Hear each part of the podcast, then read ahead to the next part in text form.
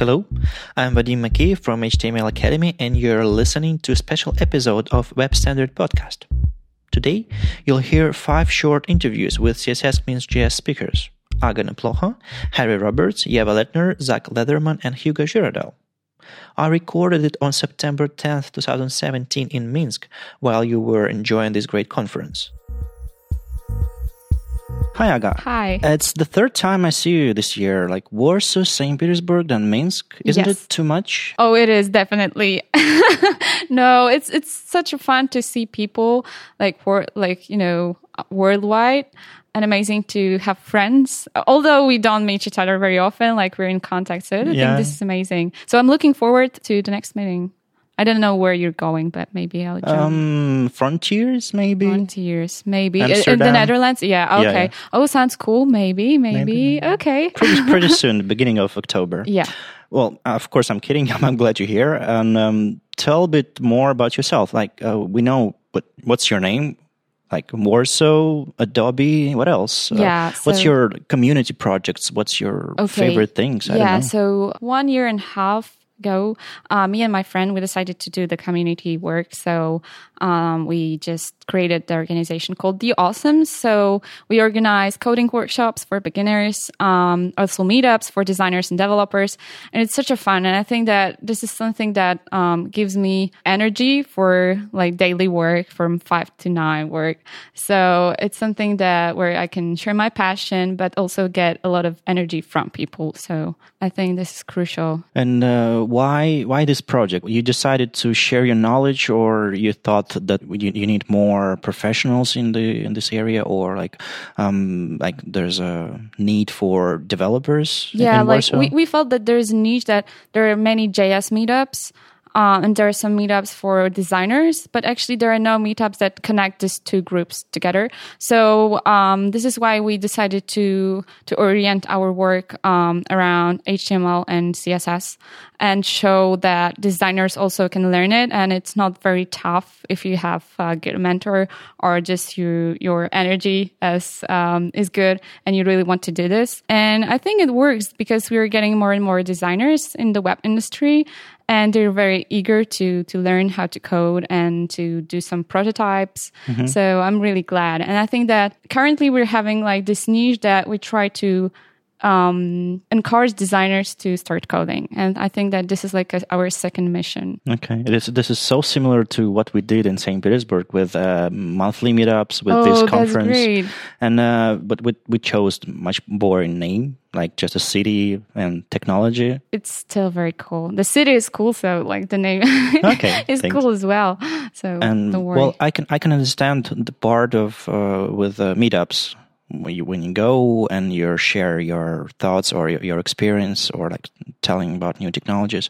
But for workshops, uh, how does it work and what you do there? Like we have something similar, Code Mm-hmm. uh, Node School in St. Petersburg, but of course it's uh, Node.js and Yeah. JavaScript oriented. I wonder. If there's anything similar in Europe, I heard there's a CSS classes in Berlin. Yeah, th- there are CSS classes in Berlin. I, I there's also um, there's CSS JS workshops in Budapest. I know that Flaky is is doing that. Um, so in, in Warsaw, we do have this HTML and CSS workshops. So it means that uh, we uh, meet every week, once a week. So it's like 16 hours of coding, and um, we 16? 16 like yeah like eight times uh one times a week so like eight times Okay. because the, the meetup like the this is a two hour workshop so we like Okay. two hours times eight it's 16 hours. And people can really, really- learn uh, css of course not everything uh, but they can get into media queries as well. So i think um, they can do a really cool projects. And i think that um, this format is much better than just a one weekend because during one weekend you can Yeah, okay yeah. you can learn something but you you're not rehearsing this like you're not practicing. And here we've got like you know um, the workshop week by week and it makes you like keep going and and like kind of a routine or habit that you need to code. So i really like it. And you can get new friends because you you Yeah. you see these people once a week so yeah. Personally, I hate hackathons. Where you Yeah, when there's a when there's a like short period of time and you're trying to make uh, something out of it and you're usually not satisfied with what you've done and exactly and you're very tired and Yeah. like yeah and, and sometimes even it's cool like you, you have a great team it only it's only for a weekend so it's like not continuing and yeah i think that having something in the long term is much more valuable. So you're also build, building community. Yeah i think so. Yeah it, we That's were cool. growing so this is cool. Yeah. Um, in a couple hours, you're going to present your breaking the norm with CSS talk. Um, Why do you think it's important? So you made the, whole way from Warsaw. Well, it's not that far away from here, but, but, st- still, but still, yeah. yeah so I, I think it's good to like i think that on many conferences uh, around css and js there are many talks regarding the code. Um, but there's i think that there's there's still lacking like kind of design talk. Um, because as i said i think that we should bring designers and developers near one table and to start discussing with each other. Um, so this is why I decided to break the norm of the conference and break the norms in CSS to show that actually you, you can like coding, but you can like designing and you can combine this. Um, and I would like to show some CSS features that people probably have heard about, but maybe they're not very familiar with or they haven't used them already in the production code. So yeah, I hope that will, they will join my talk. like breaking the norm, breaking, the the conference, like breaking the law. Yeah, being rebel. That's cool. yeah, web rebel.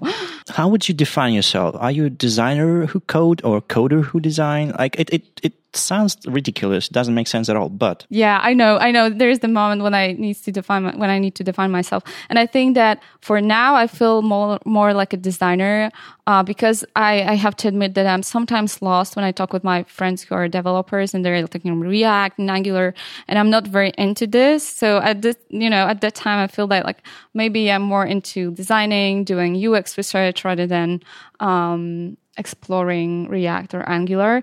Um, so yeah, so I think that designer who code this is the my title. okay, but but from from what side have you started? Well, actually both. So this is why this is even more difficult because I I just wanted to create a website and from the very beginning I was very oriented like into aesthetics and art and everything Right. connected with what is visual. So I, you know, needed to learn how to use Photoshop. Um, but at that time I was using Paint, PaintShop Pro. Um, yeah, it was fun. Whatever it is, never, never never heard of it.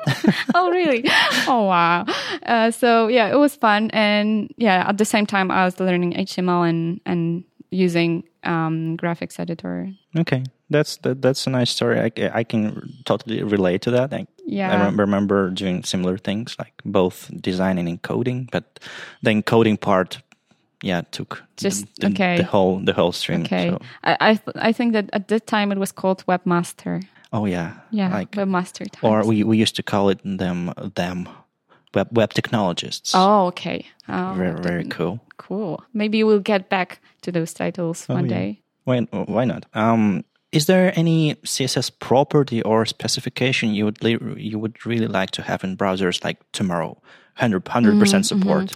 oh there are many uh, for now um, Pick one. Okay, pick one, pick one. Um, I was thinking about it yesterday. Actually, I, I forgot what was my um, uh, what was my um, beloved property. But I think that I was thinking that sometimes we use text on the background, and the background uh, when it's an image. Um, sometimes you know the colors change are changing there. So if you have white, white font on black and white pictures, sometimes the font looks good because there is uh, enough contrast and you can read it. But sometimes when you know this is a background uh, size cover and it's changing um, while you know the device is changing. Yeah, there's a photo. Yeah, and sometimes you know the, the background changes as well. So you've got white font on uh, light gray background, yeah, and yeah, you can't read it. So something that can easily easily detect contrast and change the color regarding it. Just- Yeah. yeah, maybe something like this. Um, but I think that they're more useful. Yeah, just I, I just can't come up with anything better right now. Yeah, I think that I, I- I've been playing with some filters to Yeah. to achieve this effect, and it's still complicated thing to do. yeah, so I think it, it should be easier, right? yeah, yeah. yeah but yeah definitely uh, i really like features that bring more creativity um, into creating coding.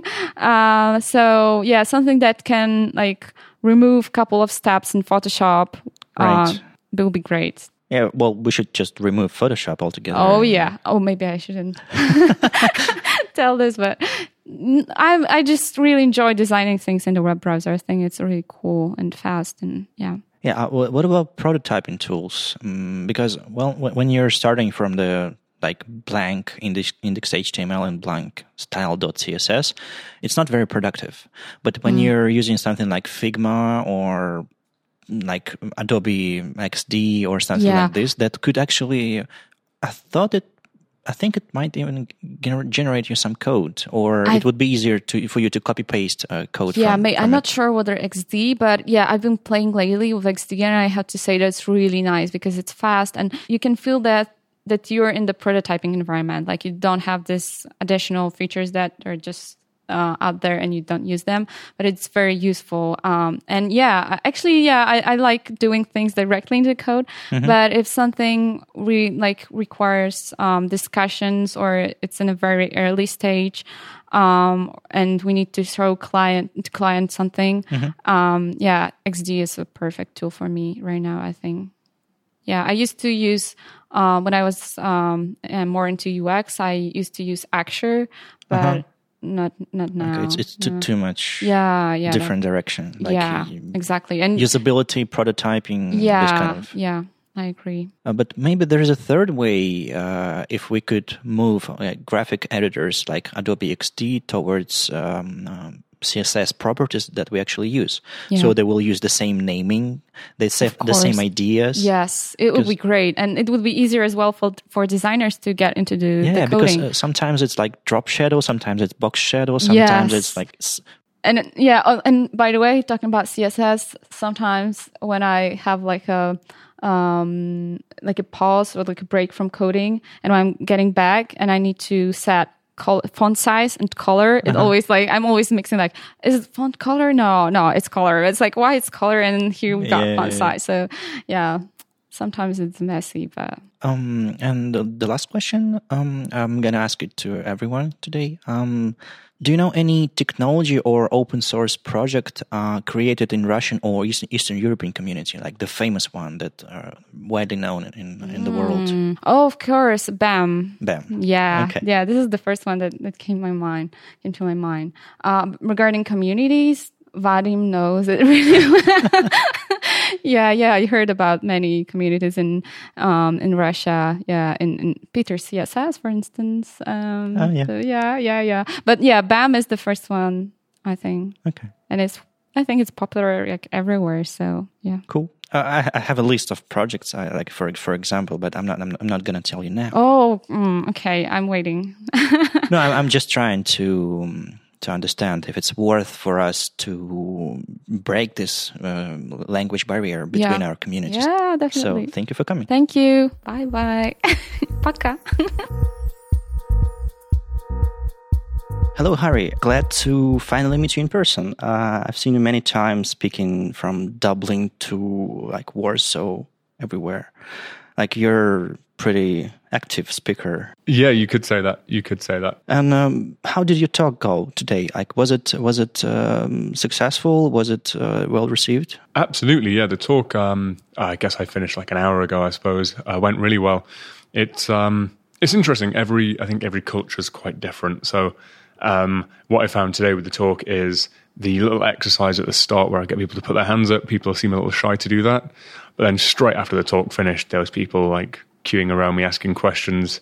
So it seems like quite an active crowd. Also, we've got to remember that it is Sunday morning. Oh yeah. So people uh, people fresh out of bed. But no, the talk went really well. Um, really enjoyed giving it. It's um, it's a topic I'm really passionate about as well. So I, I enjoy giving the talk, and hopefully, I mean, I'm the least important person in that room, but hopefully everyone else enjoyed the talk as well. It seemed like they did. Okay, um, tell tell us a bit more about yourself. Like uh, we know that you're running this CSS Wizardry blog, and you're like you're a freelancer.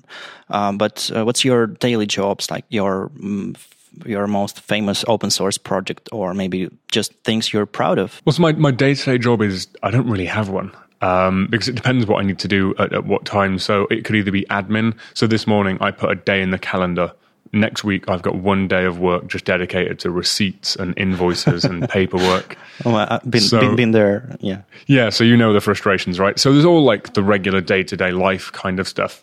Um, but aside from that, I I'm involved in open source, but it's one of those things where open source because as you also said, I, I work for myself. So open source doesn't really put any uh, doesn't put any food on the table. So it's one of those things where I end up creating an open source project, starting an open source project. And then it's one of the first things to get deprioritized because I've got client things I need to work on. I need to go to a conference.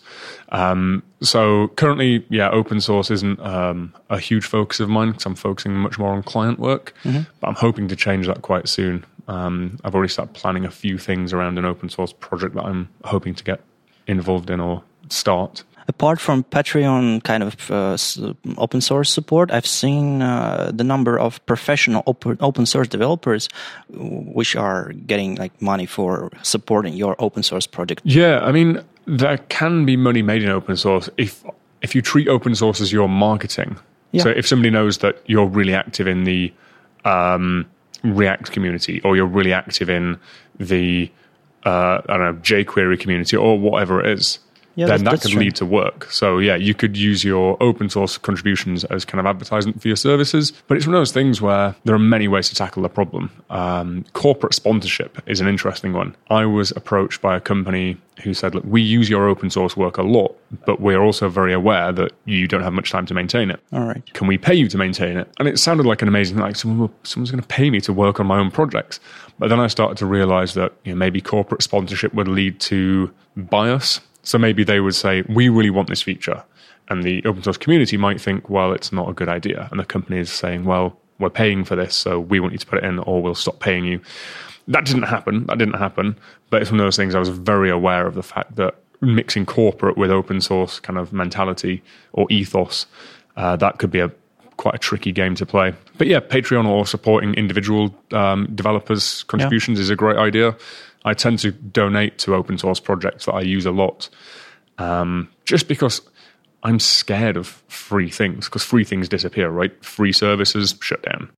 So yeah, I, yeah. I, I, donate to projects that I find really useful. That's cool. Um, and what, what was the project they asked you to to maintain uh, for them? Inuit CSS. Yes, it was Inuit CSS, um, which is I'm really I, I, really like Inuit CSS. I'm quite happy with how it works and, and what it is and mainly the kind of the school of thought behind it.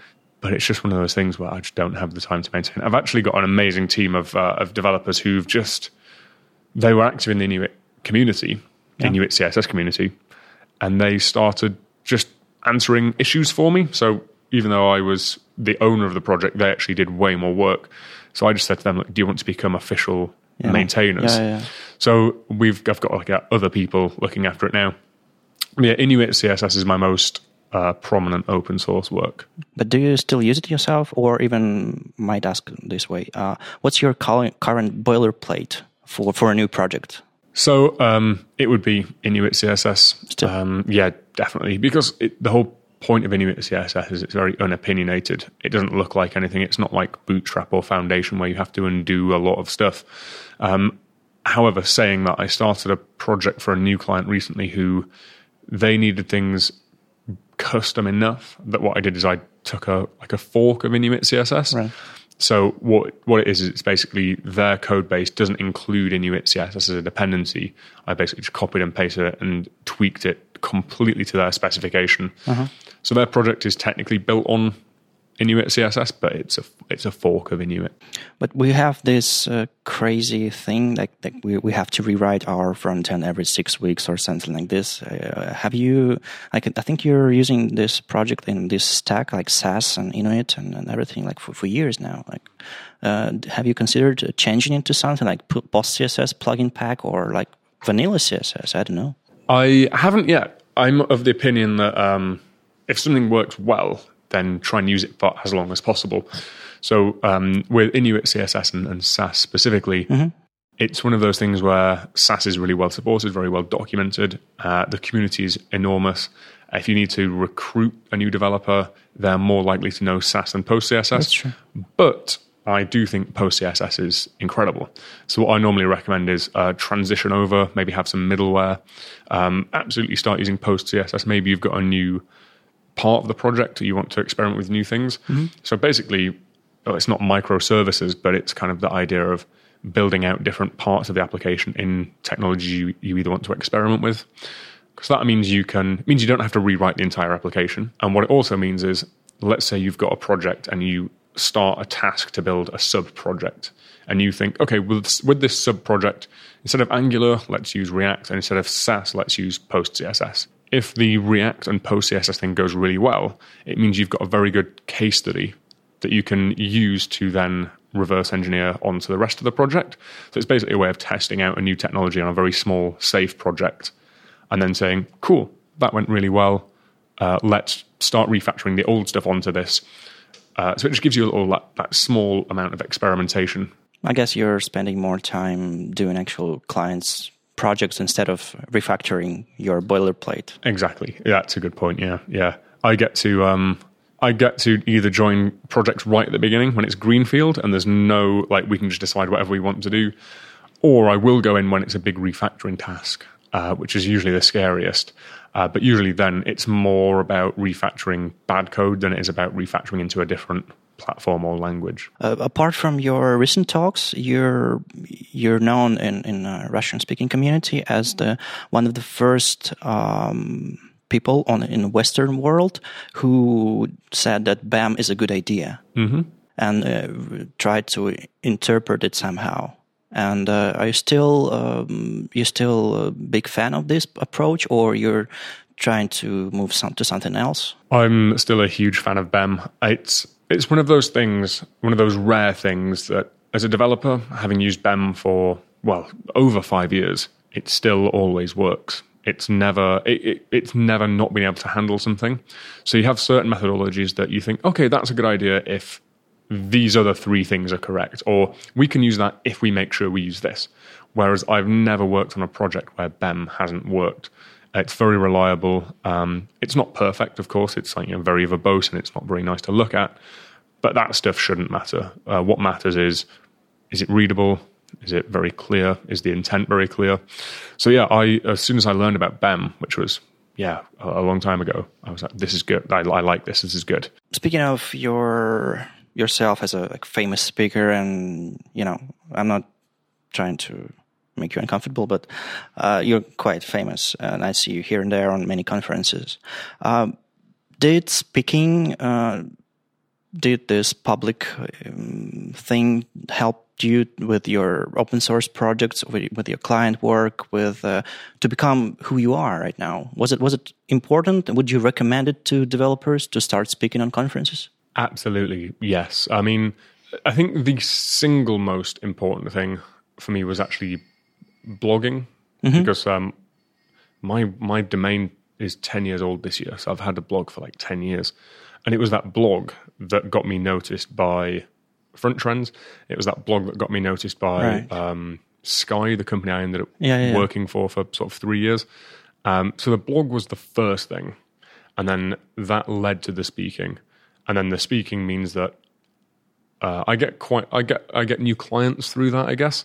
So what will happen is I'll be speaking in the Netherlands, and then two months later I'll get an email from someone saying, "Hey, we saw you speak at this conference. Can you come and do a workshop about that kind mm-hmm. of stuff?" So I would really recommend it. I'd say start with blogging because blogging is easier because you don't. Well, it, to used do... to be a thing ten years ago, but now with social networks and yeah. like blogs are not that powerful and, and yeah popular. Well, I think maybe vid- video blogging.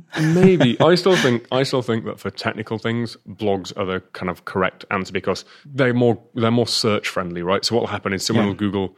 Um, BEM syntax, and you're way more likely to get an article as a result than you are to get a video, of course, or, or a tweet.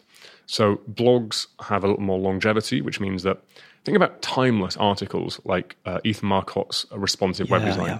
things like that. I mean, that was six, seven years ago, maybe. It was a long time ago.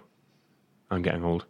But things like that, I think blogs can be really powerful because um, they're more discoverable it's harder to discover a video blog, I think, because they're just not as Yeah, they're just not as discoverable.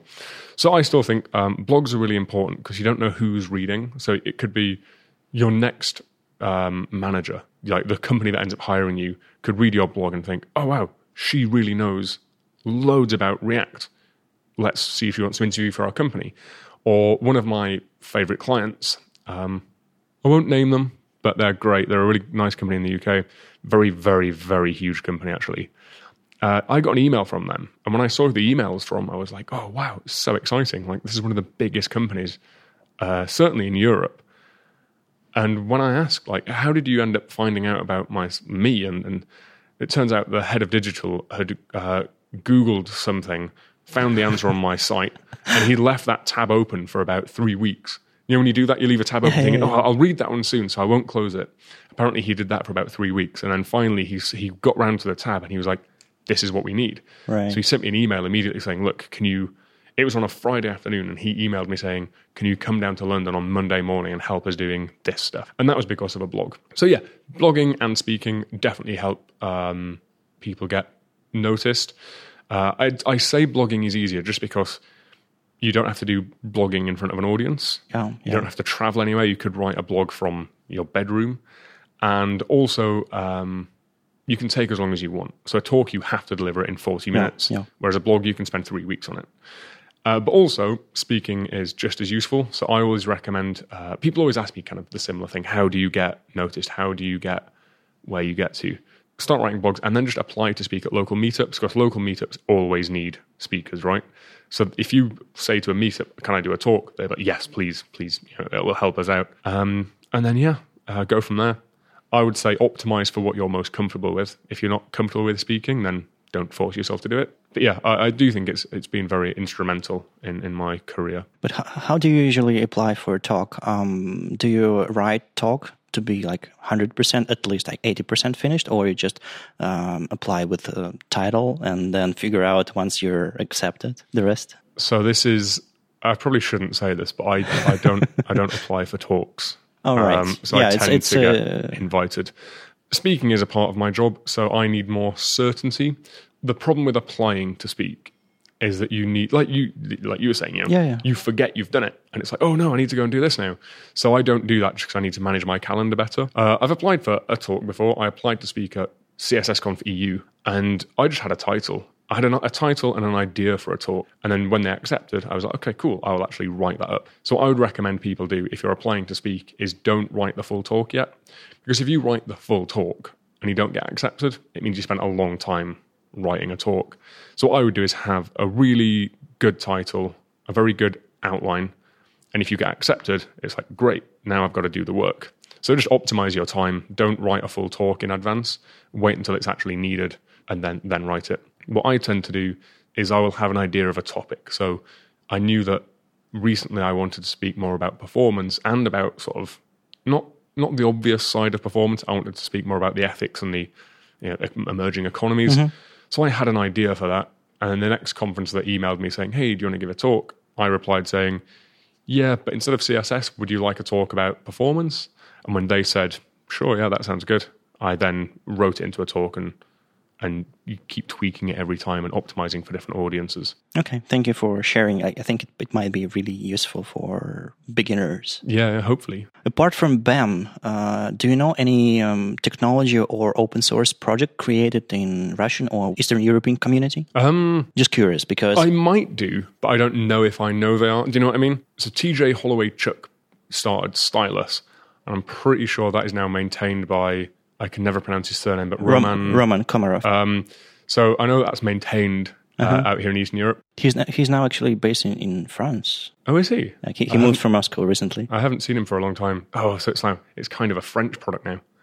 but yeah, so um, not that I'm hugely aware of. I know that um, well, I know that obviously a lot of Eastern European developers end up moving towards the US or the UK. Yeah, yeah, Um, so Kornel Lesiński, who runs ImageOptim, he's yeah, yeah. Polish. Yeah, yeah. But yeah, as far as people who are currently residing in sort of like Russia or or, or Eastern Europe, I can't really think of many. Actually, PostCSS and autoprefixer is uh, created in St. Petersburg. Oh, cool. So it's, Oh, it's yeah, well, there we go. So obviously I knew those projects, but I didn't know they were. yeah, it's, it's Andrei Sitnik. He, he, he's a good friend of mine. He's based in St. Petersburg. Oh, cool. So it's big part of uh, modern stack. so Mm-hmm. absolutely. um, I feel kind of proud, but it's it's it's it's stupid feeling, but still, like you're you feel like your our community is not far away, far behind. Yeah. Oh, I don't think that's stupid at all. I think nearly everything you see is, is American. Yeah, and the web is inherently very Western. If you want to build for the web,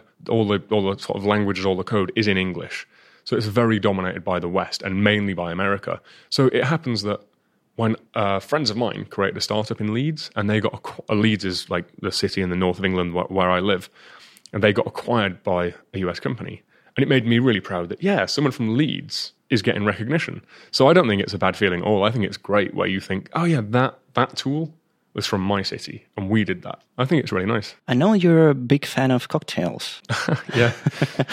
um, that, just a couple of quick questions for you: like whiskey, gin, or vermouth? oh. Choose one. Um, okay. If I had to choose one, I would choose gin, but only because it's the most versatile. So you can make great classic cocktails with gin. You can make modern cocktails. A gin and tonic is a like a great thing to have on like a warm day. Uh, so gin, just because it's versatile. So it's like a strategic answer. I could drink more gin than I can drink vermouth. That's true. And uh, another one: uh, sweet, sour, or bitter? Oh, um, bitter, definitely bitter. So things like Fernet Branca, um, anything with Fernet in there is, is a huge favorite. Um, I like bitter kind of drinks. I like drinks that no one else likes. So it means I get to have them all. The worse, the better. Yeah. exactly. Yeah, yeah. Uh, a lot of friends drink the kind of drinks I like. And they're like, oh my, how can you drink that? Like Campari, for example, Oh, yeah, is yeah. one of my favorite drinks of all time. And only about three people I know actually like Campari. Everyone else is like, oh, that's disgusting. It's like, cool, more more Campari for me. or like uh, this island whiskey that smells like It smells like, it's really hard to compare it. yeah, it smells like island whiskey. um, yeah, that's the good stuff. So I quite like that. But um, it took me a long time to learn how to like that stuff. I, I some uh, somehow I ordered the wrong thing and they brought it to me and I had to drink it. So uh, that that first time I, I tried it and I actually liked it. Yeah, I mean, it takes a long time to like. Um, I had a really embarrassing moment with a with a client once. Really, really great, really great client. Uh, they invited me around to their house for dinner, and um, we'd finished dinner, and it was very nice. And we were sat there, and he said uh, to his wife, "Oh, should we um, should we have some of the the good whiskey?" And I was like, "Oh, this sounds cool." And his wife walked over to a big cabinet in the corner and she opened it and there was a beautiful selection of different whiskies and, and rums and spirits from all around the world. And she got down a bottle of uh, it was Laphroaig 23. Oh, yeah. And I've not had the 23 before. I'd only had the 10 year. So I was thinking, oh, this is going to be delicious. And they poured it into shot glasses. And I was thinking, what? What? You can't. This is too good. You can't do this as a shot. So they put the shot glasses on the table and everybody grabbed one and they went three, two, one, cheers. And I was like, oh, I guess, I guess I got a shot this. So I did a shot of this this scotch, and as I opened my eyes and looked back up from my empty glass, they they were sipping theirs, and I just completely misread the situation, and I just had I just looked like I looked like a British tourist doing shots. So I was like, Woof. and I, I looked and I was just I was like, I'm so sorry. I thought you we're going to drink this as a shot. So I did as well, but now I look like I'm the animal. And uh, that was the, the, that, the thing is they'd emptied. That was the last of the bottle. So they couldn't even pour me some more for me to sit. I had to sit there with an empty glass while they finished theirs. That was absolutely. It was just a wrong glass. Yeah, exactly. You're- you're okay. I misread the situation. But yeah, that was bad. That's funny. Thank you uh, for joining us today. Hey, absolutely my pleasure. Are you around for the rest of the conference? Of course. Perfect. Yeah, I'll, uh, I'll see you around. Hi, Eva. Um, Eva, Eva, whatever. uh, it's uh, it's always complicated. and It, it, it's different in different languages. Yeah. So uh, it's nice to see you again. Just for for our our listeners, you're a front end developers representing Vienna Mafia here Yeah, it seems like. with with Manuel again. Yeah, again, it's yeah, we travel together. It's really weird. Sometimes it happens. Okay. Uh, what's your mission here? What's my mission? Spread the love for for creative coding again. I think that's that's kind of my mission in life when I give talks is make people think outside the boxes. And this time it's a literal box because I'm talking about grid. So yeah, it's it, it fit together quite nicely. Um, tell us a bit more about yourself, like your daily job, uh, home project, like things you're you're maybe proud of. Uh, so I work as a front end developer and going to full stack at the moment because everybody in my company is kind of building everything, and so so I wouldn't call myself a front end fully front end developer anymore. I think I I do I guess loads the- of the- database stuff. I guess too. it's called like full stack. full stack, yeah, probably something fancy. Yeah, whatever that means. Yeah, no, I, I do database and, and JavaScript. I work mostly with React all day, and yeah, so I don't see as much of CSS anymore as I want to.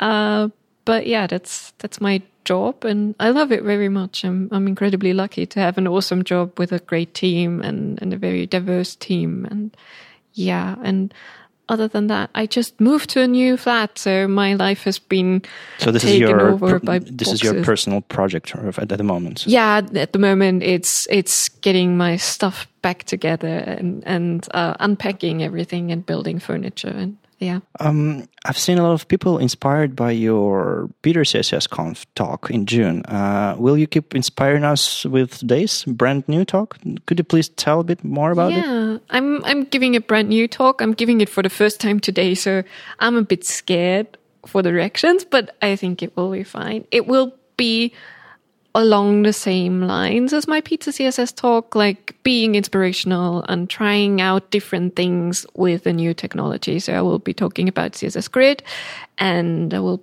give an introduction to what it is and and how it works. And and then in pure my fashion, I will break it and show what else you can do with it and how you can use it for creative layouting and, and why we should think in a different way now and not in the 12 column grid. Yeah, that's that's that's for sure. Uh, we we have to be more creative. Yes. Any animated zombies? not this time. No, there is Aw. no, no animations and no live coding, unfortunately. Okay, you decided to go to safe path. Yes, this time it will be because it's the first time I'm giving this talk. I kind of want to get a feel for it and Oh, it's it's it's much safer, de- definitely. Speaking of grids, uh, Mm-hmm. Yes. when did grids start making sense to you? still surprises me sometimes. It's super easy to get into. You you just want to build a thing and you have a grid in your head and you just make it and it's it works and it's incredible and and yeah, but it has some complicated things that you need to wrap your brain around like naming your your boxes and, and stuff like that. And Yeah. it's really weird. And I'm I'm still trying to wrap my brain around most of the things, but yeah, to get into it, it's quite easy. Like I think everybody by now can can make a tiny grid thing. You can build a website with two lines of CSS for layout, and that's amazing. And uh, because I teach beginners HTML and CSS, and I actually now include those two lines of grid layout because it makes layouting so much easier. I don't have to teach any Bootstrap so that they can Oh, make yeah, pretty yeah. websites. I just teach them a little bit of grid, and they can make their pretty websites, and it's awesomely layouted, and they can do fun stuff. And it's it's a line, it's a couple lines of code. It's just a handful, and you make people so happy when you teach them because they don't have to learn a whole framework. Yeah, for, Oh, yeah. for me, that moment when it like clicked and I Yeah. realized that it actually something very useful Yeah. when I um, combined uh, auto positioning, auto layout uh, Mm-hmm. Yeah. with uh, grid spans. So Oh, when, when, you, when you can create this multiple um, well, 12 column thing Yeah. and span uh, different uh, Yeah. blocks across the, the columns. Yeah, I have that in my talk. I, I share a slide yeah, it was the.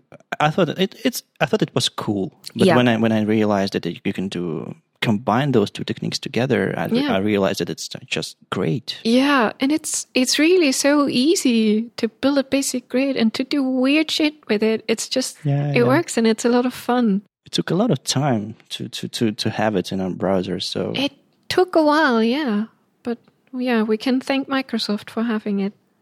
Oh yeah, yeah, yeah.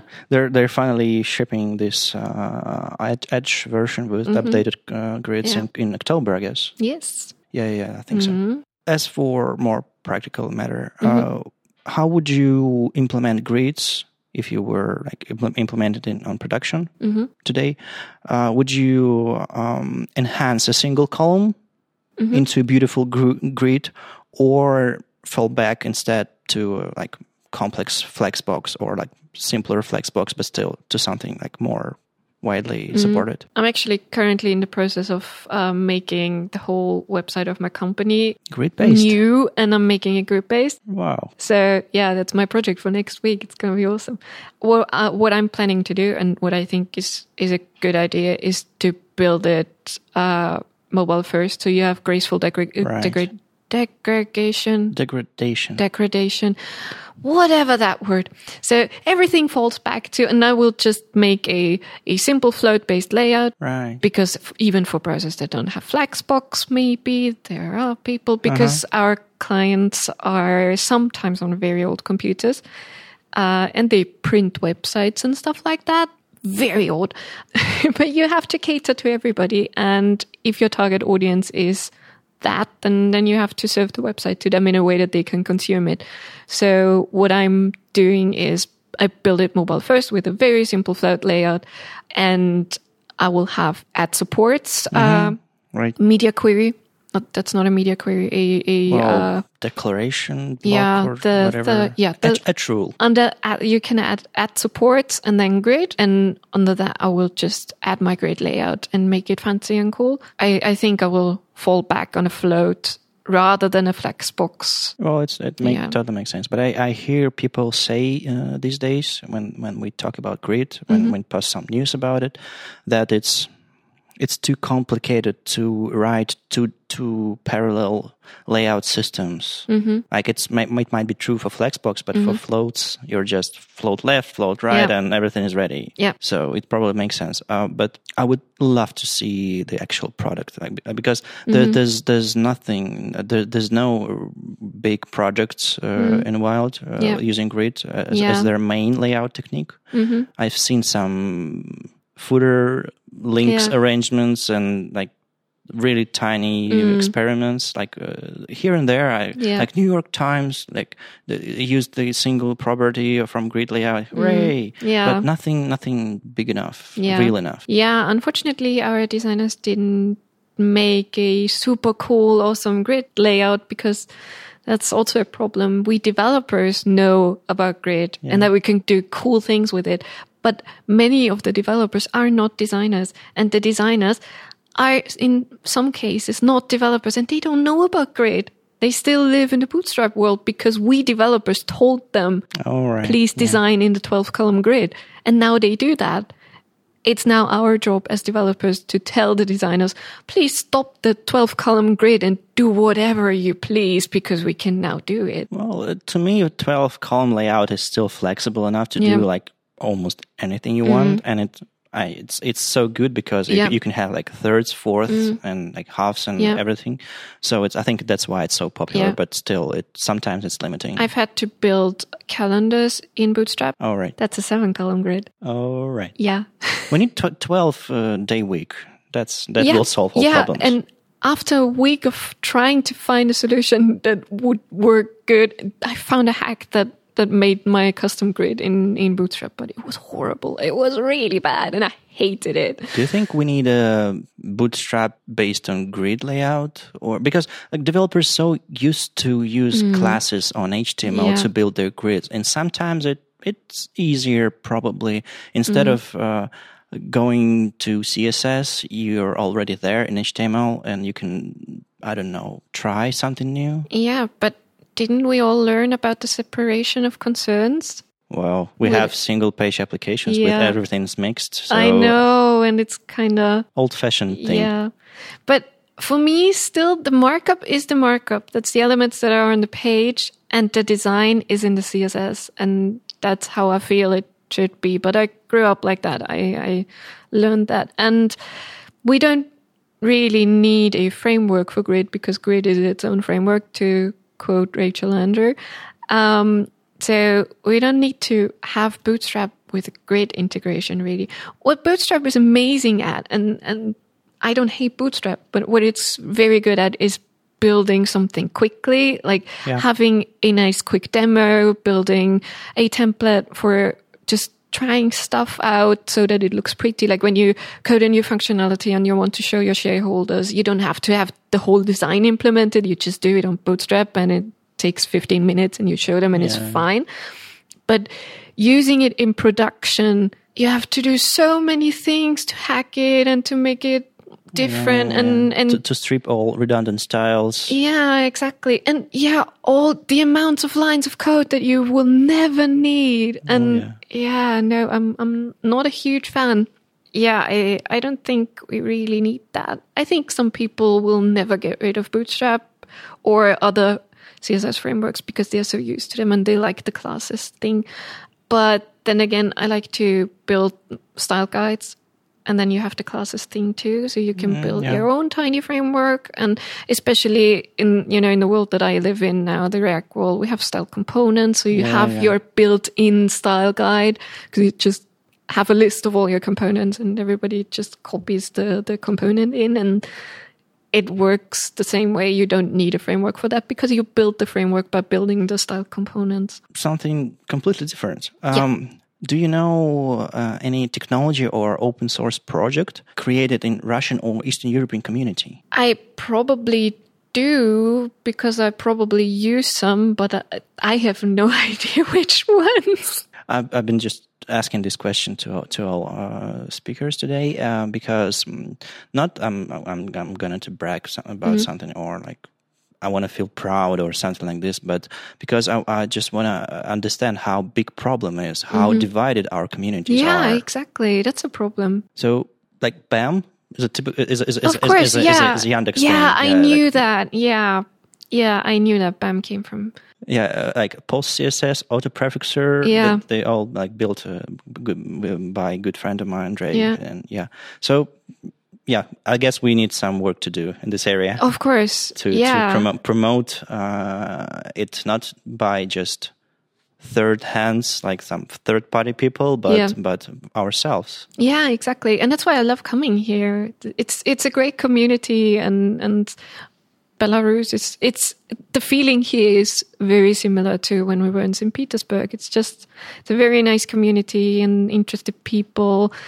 And yeah, it's it's super cool being here and and like I don't feel like I'm bringing the Western knowledge because it's that stupid. But Yeah, yeah, I like to share what what I've been working on, and I like to learn what you guys have been working on, and and it's it's a lot of fun to exchange that. And I know it's a it's also a language problem because we come here with English because that's apparently the language Yeah, of the web, and and not realizing that it's not nobody has not everybody has the same access Yeah, to yeah. English that we do. So we are kind of spoiled with, especially in Austria, where we learn English at five years old or something sometimes. So Well, I guess we will remember the, the 2017 for the first two English speaking conferences, Yeah. like St. Petersburg, Minsk. yeah, and, I've been at both.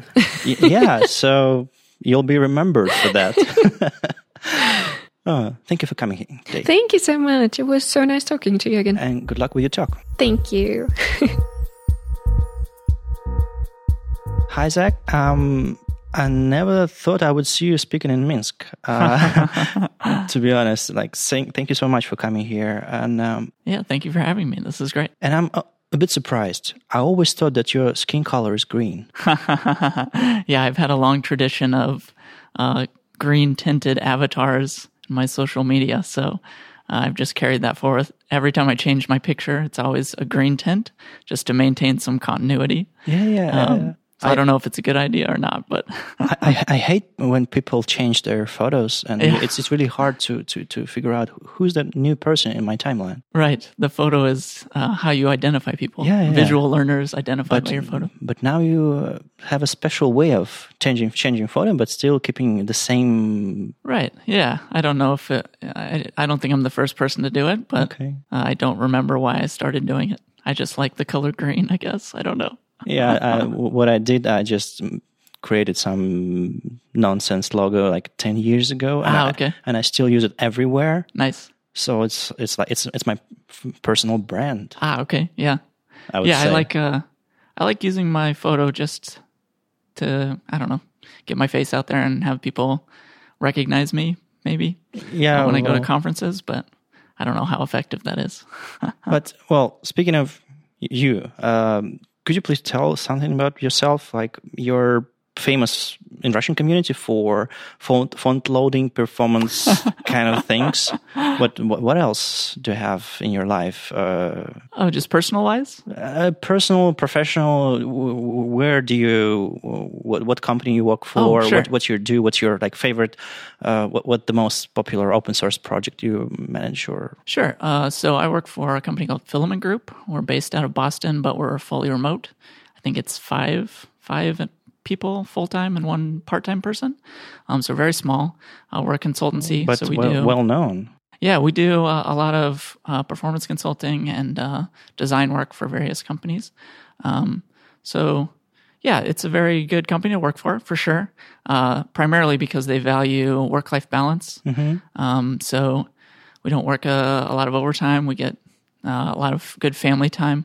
Um, so, it's a very uh, effective company for sure because we put in our hours, we work hard, um, and then we go home. So, it's a great job for sure. So, uh, if you're if you're having problems with uh, font loading or something like this, uh, at least in our community, we go read article by Zach or Bram. Right. Yeah. Is, is, is, your, is it is he your colleague as well? Uh, Uh, Bram and I don't work together professionally. We have reviewed blog posts that each other have written. Um, so I would consider him a friend, even though I've never met him in real life. really? But we've chatted online, yeah, quite a bit. I, I, I follow both of you on Twitter and uh, see how you're chatting like you're like best friends.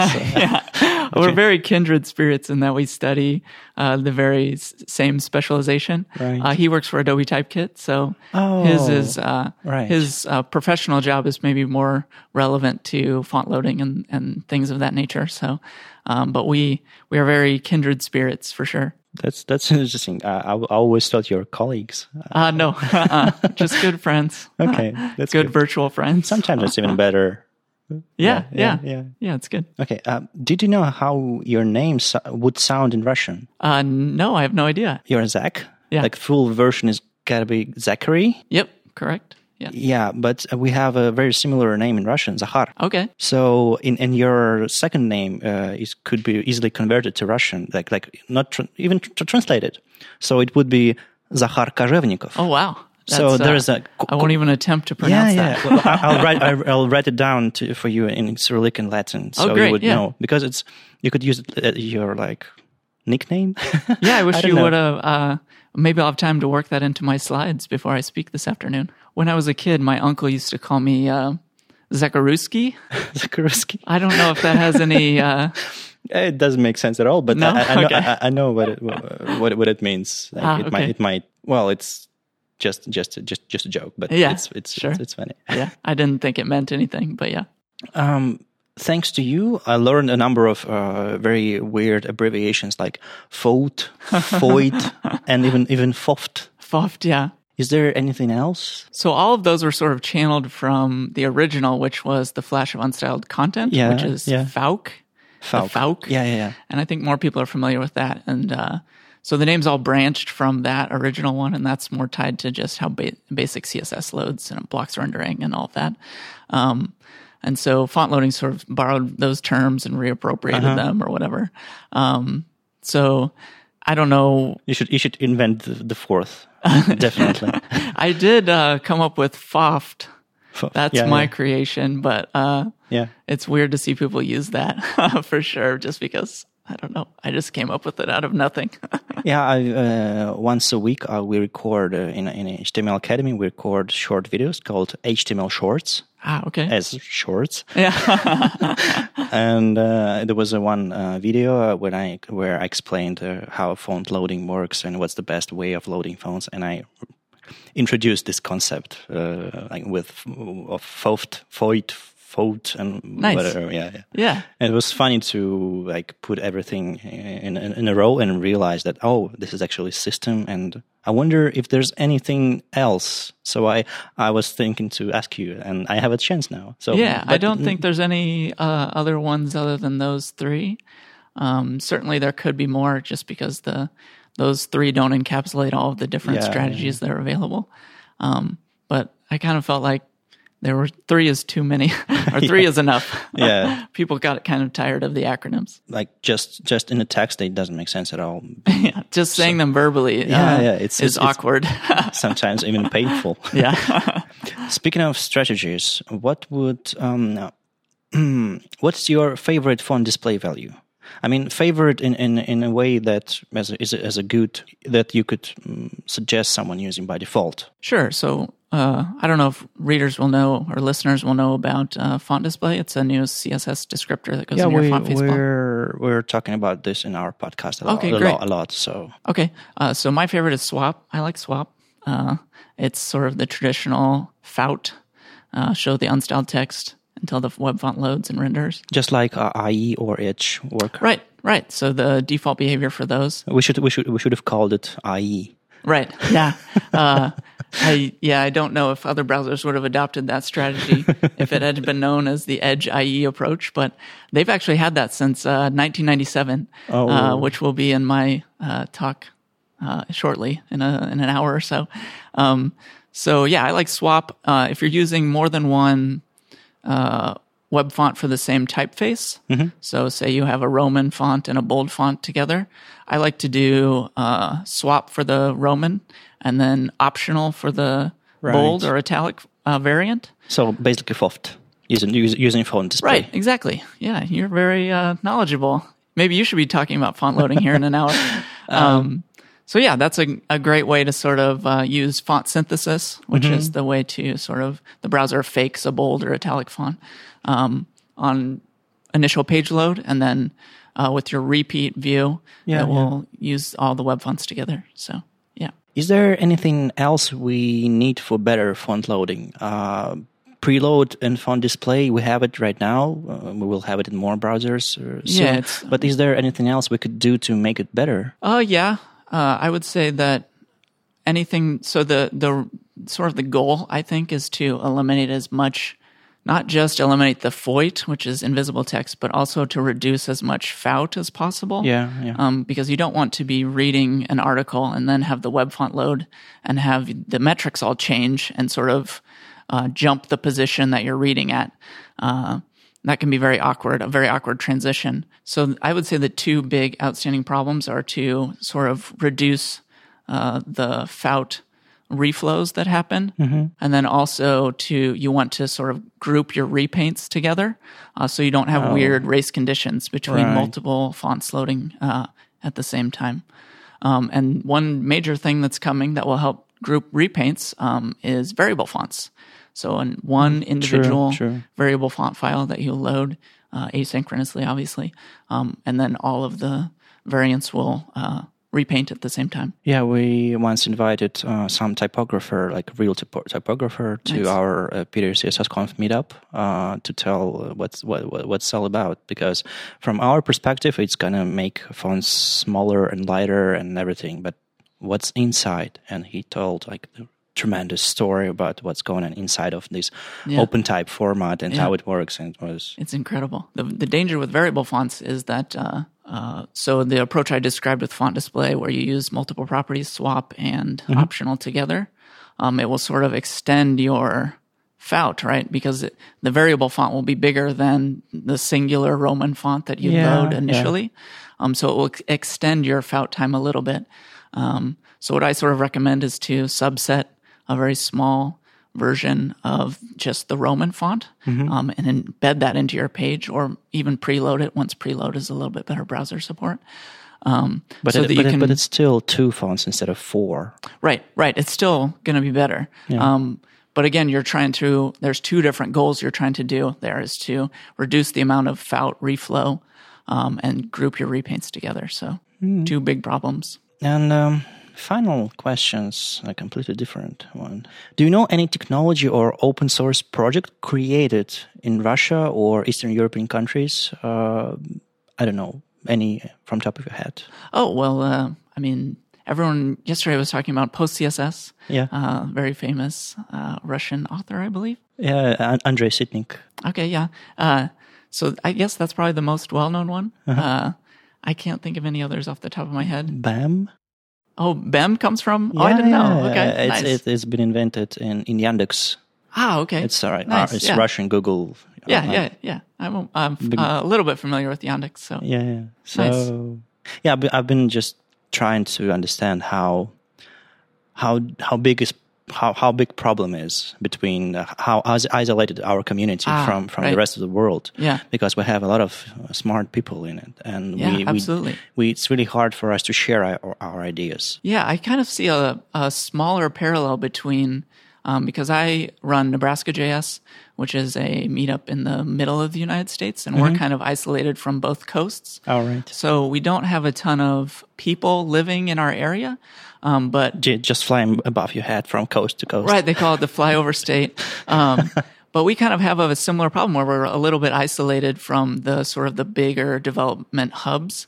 Um, Yeah. So we have a lot of smart people that live and work there, um, but our ideas don't get sort of don't permeate into the bigger developer communities as much as we'd hope. So I kind of see uh, what you guys are going through. We don't have the same language barrier uh, problems that uh, that exist, but uh, the same problems are trying to be uh, solved by by people that live in the United States too. So anything we can do to help you, and anything you can do to help us to sort of merge all of the communities together is will be great for everyone. So That's what my my good friends did here. They they Yeah. inv- invited uh, a lot of uh, foreign speakers, and they they made it the, the whole event English speaking. So Yes, like yes. it's it's it's happening for the second time uh, this year, and for the first time like this year, it's the first year where we are trying this. So we did did it first on Piter CSS Conf in June, Mm-hmm. Yeah. and now we're they're, they're doing the same in Minsk, and uh, it's one thing to to to announce something, but there's another thing um, to get to get attention from speakers. So Yes. so thank you for coming here. yes, absolutely, I'm delighted to be here. Uh, I have been very impressed with how well organized the conference is. Um, it's amazing.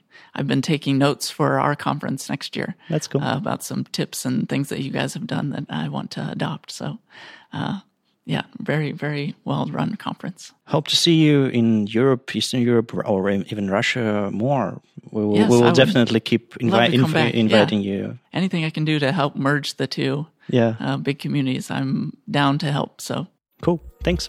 all right, thank you. Hi, Hugo. Hey, hi. Is it Hugo or what's, what's the proper Um, well, in French, because I'm French, uh, in France, uh, we pronounce Hugo. Hugo? And then in Germany, they pronounce it Hugo. And Right. then uh, when I pronounce, when I, I say it, um, I pronounce it the English way, so Hugo. But it doesn't really matter. H- How did it feel to know that uh, in some in some Russian community far away, someone discussing how to pronounce your name?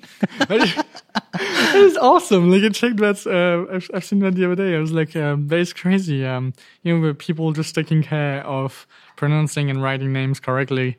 Um, and that's some, that's something I never even considered. Like this is not something we, like Latin uh, uh, people uh, using Latin character even have to think of. You know, Yeah, yeah. everything is always like this. Um, yeah, it's pretty fascinating. It's uh, it's really interesting. So I translated the conversation to just Uh-huh. see a bit of uh, what was said.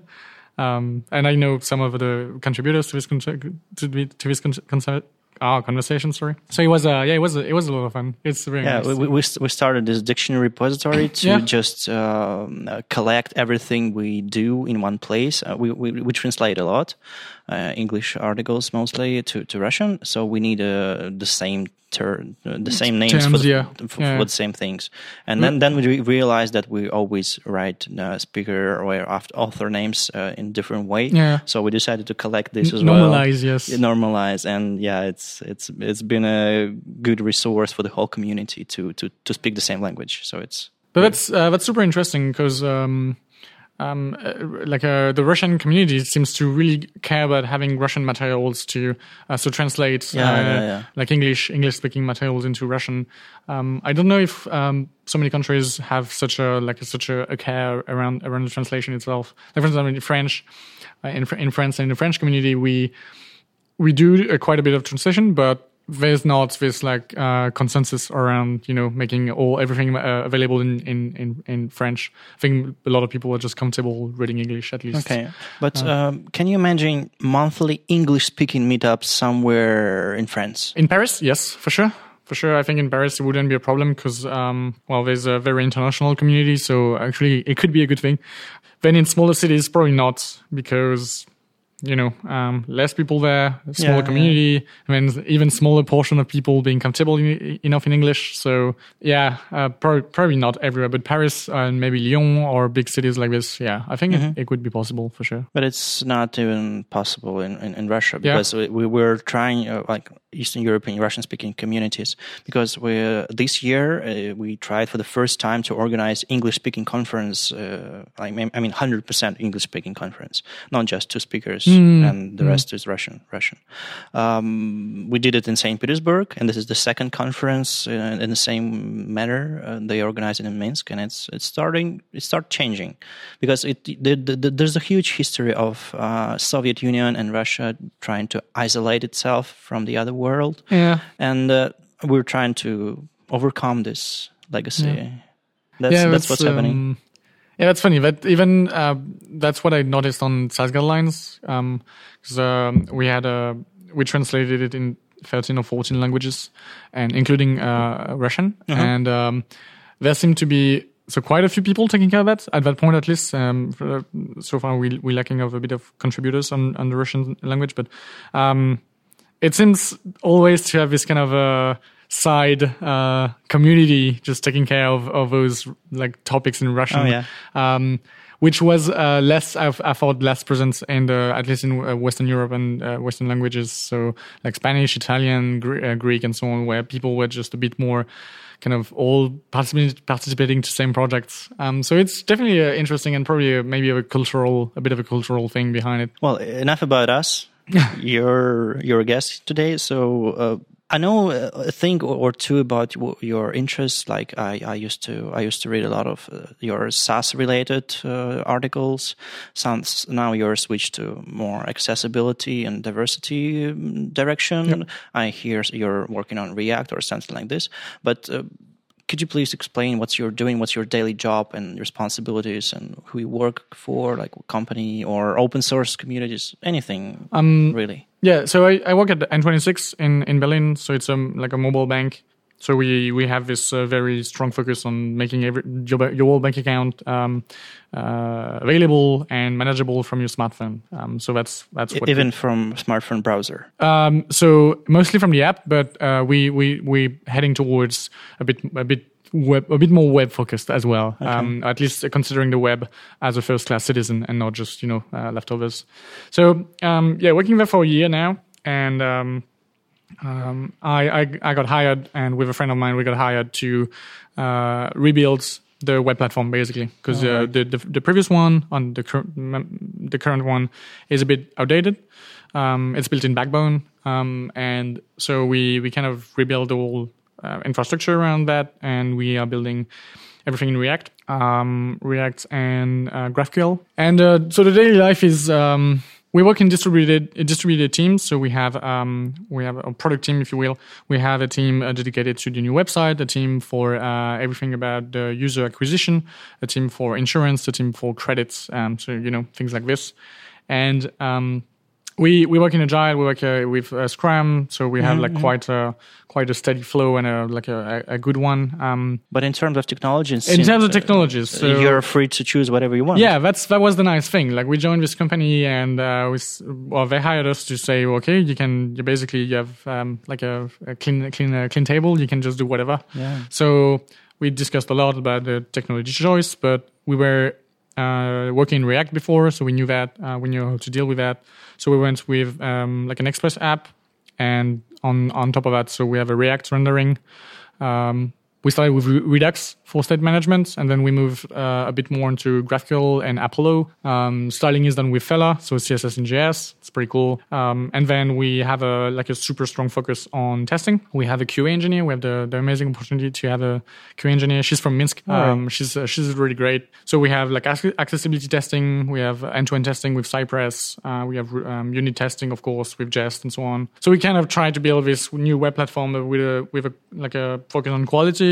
Yeah, basically making it robust so it can last a decade or you know, uh, and not being having to be rebuilt in two years because it's falling apart. But uh, it mostly React and CSS.js for you now. But Yeah. uh, how do you feel about writing those weird uh, functions that do a lot of weird things in Sass, like you used Oh, to, like like uh-huh. you used to? Uh, yeah, good times, man. Good times. Uh, the Sass years. Um, no, I'm done with that. I'm really done. Um, Because Sass, you because you switched the project, or because you don't believe in, in, in this Um, anymore? So I think I moved more into JavaScript at some point. Um, so with React, and um, I also realized that Sass didn't have to be there. Um, we had all of the solution: first CSS modules, then CSS and JS. Yeah. So I, I kind of naturally uh, stopped a bit using Sass, um, and Sass also lost a hell lot of momentum. Like uh, yeah, that's true. That's true. um, the uh, the main uh, the main author Natalie had uh, to uh, move to another project, so she wrote Sass but in Dart instead of Ruby. Oh, yeah. Um, I know that the the Node Sass team has been a bit um, like reduced as well. Mm-hmm. Um, so you know Sass So it- was there at a at a good at a good time for a good reason, and then slowly, little by little, browser caught up, and then the JavaScript ecosystem caught up, and then there was a bit less of a need for that. Mm-hmm. So I just um, kind of stopped, to be honest. But it's still it's still very good, and I think in a lot of little projects, small infrastructure like Jekyll, things like this, Yeah, Sass yeah, is probably better than CSS and JS because it's just simpler. So no more Sass for me. Um, I, I feel I feel the same. Like I, I decided to stop using it uh, altogether like a couple years ago because I have a I had a, a opportunity to experiment. yeah. And Yeah. when you have a have this, you, you you always try to try something new, like PostCSS or whatever. It depends on your on your stack. Yeah, yeah, ex- exactly. Yeah. Speaking of alternatives, um, do you think um, React and CSS and JS is the is the answer to all, all our problems, or it's just a temporary solution? Um, Tough question, I know. Yeah, well, okay. So two things for React. I think React is a library. You know, it is what it is. It it's it's a great one. It's very well maintained, and so on and so on. I don't know if it's gonna stay. Nobody knows. Uh, but it definitely changed the way we think about building applications. Like for sure, um, both in a in a from a technical perspective, uh, with you know having a virtual DOM, a strong focus on virtual DOM, and then uh, basically leveraging the fact that we can handle everything in memory and then translate that into actual DOM modification. So this is the first one, and then the second one is on the very componentized approach. So this is not new, of course, but I think React made it easy to think in a matter of component, much much more than some other libraries or, or frameworks for that matters. So I don't know if React is gonna stay, but the the, the paradigm paradigm shifts it, it, it it created um, definitely is not going anywhere. I believe at least. Um, for CSS and JS, it's a tricky one. Um, CSS and JS is not uh, is not magic. Like I mean, in the end, it's still CSS. So there's a lot of fuss about it, but the the the, the only I think or the only valuable um, valuable arguments about that is that it plugs nicely in a in a JavaScript stack. It, plug, it plugs nicely with React, for instance. Yeah. Um, so it's more convenient. But if tomorrow we, we lose CSS and JS, you know, uh, hypothetically, it's not a big deal. Like we know how to handle CSS, we know how to Yeah. how to use CSS, and putting it in a JS file and a CSS file, it's not that different. Um, it might be more or less uh, um, um, practical, but Yeah, it's not. yeah, in yeah. the end, it's the same language. So. I mean, I do like CSS and JS, and I have no problem with putting everything in JavaScript files. I think if you talk about separation of concerns on where on which type of file you put your code in, I think this is wrong. This is not this is not what separation of concerns is. Um, but it's not it's not dramatically better. You know, it's in the end it's still CSS, and if you don't know CSS, CSS and JS is not any better for you. So Yeah, Yeah. and uh, there there's uh, so many use cases for classic uh, applications, Yeah. web applications. Yeah. Not not not not something jQuery based Yeah, web apps. I mean, this this was the ugly one, uh, but uh, for like server rendered. Yeah, yeah. So it, it doesn't make sense to have CSS and JS there. So it's just single page thing. Yeah, and not everything has to be a full blown single page application with React, isomorphic, and Redux. You know, we almost all of us have a little blog or website or whatever. Seriously, uh, HTML and CSS and JS is just fine. Or you know, static site generator like Jekyll. You don't need to have a, like a full boilerplate of well- thousands of line of JavaScript and node modules and I've seen I've seen too many React based static generators. I mean, this this is interesting in a way. Like, I I find React based static website generator kind of a kind of a nice touch because in the end they basically in the end they just they just generate uh, static static files, right? So HTML, CSS, But whatever. it's so complicated. So many modules, so many infrastructure. Okay, that's the thing, but it is more complicated than a Jekyll. But is it really? Because the thing is, Jekyll, everything is in Ruby, so you don't even see the source, basically. So it's hidden. Yeah, exactly. Complexities. Ex- exactly. Like and and in the case of something like uh, I think Gatsby, like a Yeah, React Uh, generator, like a static site generator, um, it's a bit less hidden. It's a bit more on configuration side, and then you can leverage the power of npm and node modules, which is pretty nice. You know, is it necessary for website uh, like small website, personal blogs? Yeah. probably not. Well, But- if you get used to this React stack, Exactly. it, it's it would be much easier for you than to than than to learn, you know, uh, li- liquid- liquid- or liquid- liquid. yeah, exactly, yeah. Exactly that. I mean, static website with React is a is a technical implementation detail at this point. In the end, they generate just um, static pages um, uh, that works without JavaScript because it's they generate the content and you can just statically host that anywhere. So you know, why not?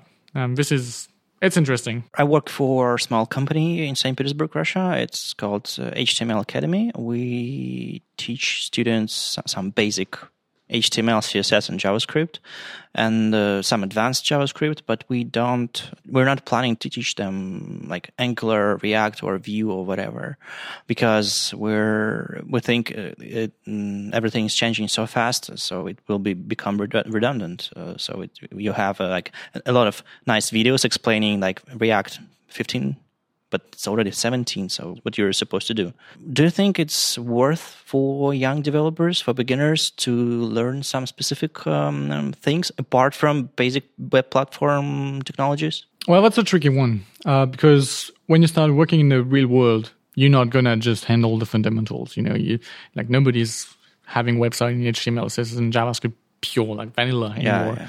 Um, so that's you know you could say we need to prepare them to um, like their first job, but at the same time, as you say, maybe when they reach their first job, whatever you taught them in specific libraries and frameworks and uh, whatever is going to become obsolete because Yeah. it's ever going to become outdated or even like non-existent. I think uh, something we should prepare newcomers um, more to is uh, things like for, instance, for front-end developers, things like design, accessibility, um, and performance. Uh, you know, like those side topics, but which in the end make a hell lot of a difference and which in the end are kind of core of what we do uh, for a living. It doesn't matter if you use React or Angular. In the end, what the user need is a, a fast website that can uh, show some dec- decent content in a decent way and uh, ideally without being a problem to access it for any kind of user. So looking back at how I learned web development um, in school and and during my studies and all that, uh, this this was what was missing. Like we taught us a lot of things. Yeah. Um, like HTML, real world application of your knowledge Yeah, yeah, exactly. Because we taught us like HTML, CSS, uh, a little bit of JavaScript, uh, PHP, MySQL, um, because this is what we did uh, in, Yeah. in this courses. Fair enough. But um, we taught um, taught us how to implement design in IE6 because at that point it was still somehow a thing. But we never really taught us that uh, users do not uh, all browse the web the same way. Yeah, we yeah. never taught us that uh, uh, performance is money. That you know, um, uh, fast is is is money. Being fast is money. Uh, we never taught us that um, uh, design and typography has some heavy con- consideration, and that it's not just designer work. So all of that, basically, I think this is this is what's missing from most learning. and it's bring bring us to the topic of your talk. You're speaking about this diversity and, and, and inclusivity, and uh, those topics are still considered as something artificial in our community. Like you're trying to create problem out of nothing and it doesn't matter. And I'm 100% on your side because I spent a couple of years like in, in Norway working for a European company. I probably know more about this thing because it's normal thing for European community, for example. But here people just laugh. And uh, why should others care? I don't know. What's what would be your advice for for russian speaking community? Why should they care? Why should they take the, this those problems seriously? Yeah that's interesting because um, when I got invited to speak about um, to speak here at this event, uh, CSS So I was I was excited and I said, well, um, the thing is, I don't do technical talk anymore. I, I would like to talk about diversity. Uh-huh. Um, I, did, I, didn't, I didn't know that. Yeah, because um, they invited me to um, talk about either CSS or JavaScript, you know, uh-huh. like a, doing a technical talk, and I said, well, um, no, I'm done. I'm done with that. so happy to come, but I'd like to talk about diversity. So I said, yeah, sure. Uh, but some people told me, you know, it's it it might not be a very receptive audience for this kind of topic. I was like, yeah, fair enough. Let's uh, you know we wing it and then we see what happens. Uh, that's okay. So coming back to your question, uh, this is um, this is hard because I I think I don't know how to tell people they that they should care about other people. Like it feel it feels so natural. Yeah, um, uh, yes and no. Um, no, for for those kind like for, for for those topics that I tackled in my talk, like you know having having uh, diversity in the way you, we ask for names and gender online yeah, or, yeah. or, in application for that matters. Um, I do understand that until you you face a problem yourself with this kind of thing, it is hard to empathize and to yeah. to even to understand. Uh, I do understand that some people can think, yeah, but we have better, we have bigger problem than that. You know, this this is like the way it is is fine for most people, so it's good enough.